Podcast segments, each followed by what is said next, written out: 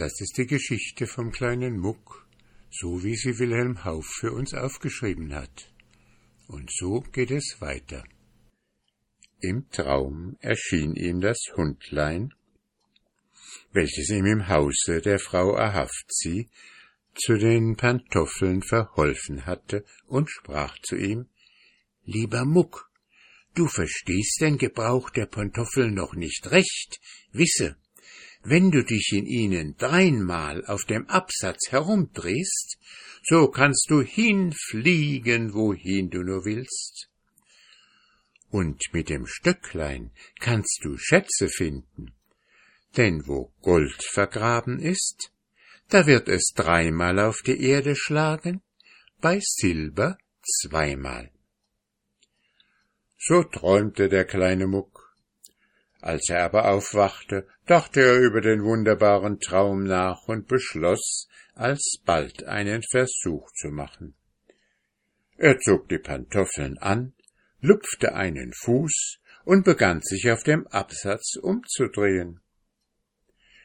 Wer es aber jemals versucht hat, in einem ungeheuer weiten Pantoffel dieses Kunststück dreimal hintereinander zu machen, der wird sich nicht wundern, wenn es dem kleinen Muck nicht gleich glückte, besonders wenn man bedenkt, dass ihn sein schwerer Kopf bald auf diese, bald auf jene Seite hinüberzog. Der arme Kleine fiel einigemal tüchtig auf die Nase, doch er ließ sich nicht abschrecken, den Versuch zu wiederholen, und endlich glückte es.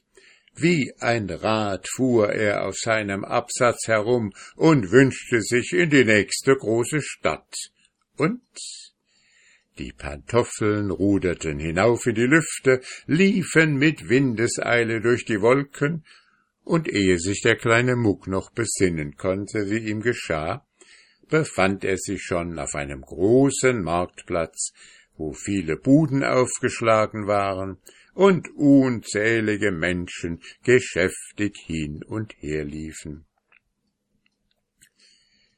Er ging unter den Leuten hin und her, hielt es aber für ratsamer, sich in eine einsamere Straße zu begeben, denn auf dem Markt trat ihm bald da einer auf die Pantoffeln, dass er beinahe umfiel, bald stieß er mit seinem weit hinausstehenden Dolch einen oder den anderen an, dass er mit Mühe ihren Schlägen entging. Der kleine Muck bedachte nun ernstlich, was er wohl anfangen könnte, um sich ein Stück Geld zu verdienen. Er hatte zwar ein Stäblein, das ihm versborgene Schätze anzeigte, aber wo sollte er gleich einen Platz finden, wo Gold oder Silber vergraben wäre? Auch hätte er sich zur Not für Geld sehen lassen könnte, aber dazu war er nun doch zu stolz. Endlich fiel ihm die Schnelligkeit seiner Füße ein. Vielleicht, dachte er, vielleicht können mir meine Pantoffeln Unterhalt gewähren, und er beschloss, sich als Schnellläufer zu verdingen. Da er aber hoffen durfte, dass der König dieser Stadt solche Dienste am besten bezahle, so erfragte er den Palast. Unter dem Tor des Palastes stand eine Wache, die ihn fragte, was er hier zu suchen habe. Auf seine Antwort, dass er einen Dienst suche, wies man ihm zum Aufseher der Sklaven. Diesem trug er sein Anliegen vor und bat ihn, ihm einen Dienst unter den königlichen Boten zu besorgen.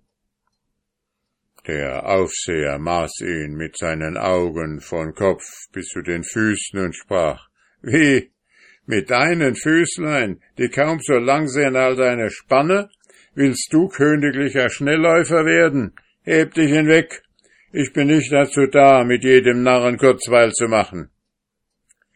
Der kleine Muck versicherte ihm aber, dass es ihm vollkommen ernst sei mit seinem Antrag und dass er es mit dem Schnellsten auf eine Wette ankommen lassen wollte. Dem Aufseher kam die Sache gar lächerlich vor.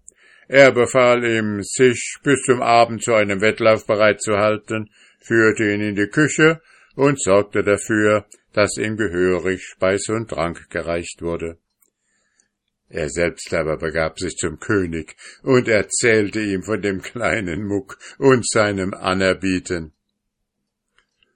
Der König war ein lustiger Herr, daher gefiel es ihm wohl, dass der Aufseher der Sklaven den kleinen Menschen zu einem Spaß behalten habe. Er befahl ihm, auf einer großen Wiese hinter dem Schloss Anstalten zu treffen, dass das Wettlaufen mit Bequemlichkeit von seinem ganzen Hofstaat könnte gesehen werden, und empfahl ihm nochmals, große Sorgfalt für den Zwerg zu haben.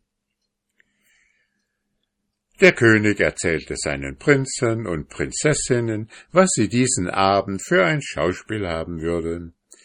Diese erzählten es wieder ihren Dienern, und als der Abend herankam, war man in gespannter Erwartung, und alles, was Füße hatte, strömte hinaus auf die Wiese, wo Gerüste aufgeschlagen waren, um den großsprecherischen Zwerg laufen zu sehen. Als der König und seine Söhne und Töchter auf dem Gerüst Platz genommen hatten, trat der kleine Muck heraus auf die Wiese und machte vor den hohen Herrschaften eine überaus zierliche Verbeugung. Ein allgemeines Freudengeschrei ertönte, als man des Kleinen ansichtig wurde. Eine solche Figur hatte man dort noch nie gesehen das Körperlein mit dem mächtigen Kopf, das Mäntelein und die weiten Beinkleider, der lange Dolch in dem breiten Gürtel, die kleinen Füßlein in den weiten Pantoffeln. Nein, das war doch zu drollig anzusehen, als dass man nicht hätte laut lachen sollen. Der kleine Muck aber ließ sich durch das Gelächter nicht irre machen. Er stellte sich stolz auf sein Stöcklein gestützt hin, und erwartete seinen Gegner. Der Aufseher der Sklaven hatte nach Mucks eigenem Wunsche den besten Läufer ausgesucht. Dieser trat nun heraus, stellte sich neben den Kleinen und beide harrten auf das Zeichen. Da winkte Prinzessin Amasa, wie es ausgemacht war, mit ihrem Schleier, und wie zwei Pfeile auf dasselbe Ziel abgeschossen, flogen die beiden Wettläufer über die Wiese hin. Von Anfang an hatte Mucks Gegner einen bedeutenden Vorsprung. Aber dieser jagte ihm auf seinem Pantoffelfuhrwerk nach, holte ihn ein, überfing ihn und stand längst am Ziele, als jener noch nach Luft schnappend daherlief. Verwunderung und Staunen fesselten einige Augenblicke die Zuschauer.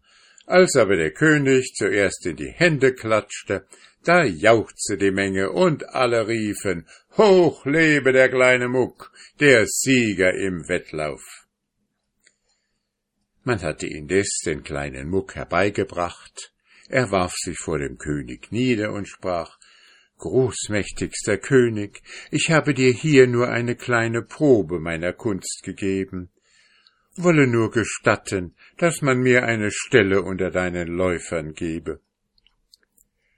Der König aber antwortete ihm, Nein, du sollst mein Leibläufer und immer um eine Person sein, lieber Muck. Jährlich sollst du hundert Goldstücke erhalten als Lohn, und an der Tafel meiner ersten Diener sollst du speisen. So glaubte den Muck endlich das Glück gefunden zu haben, das er so lange suchte, und war fröhlich und wohlgemut in seinem Herzen. Auch erfreute er sich der besonderen Gnade des Königs, denn dieser gebrauchte ihn zu seinen schnellsten und geheimsten Sendungen, die er dann mit der größten Genauigkeit und mit unbegreiflicher Schnelle besorgte.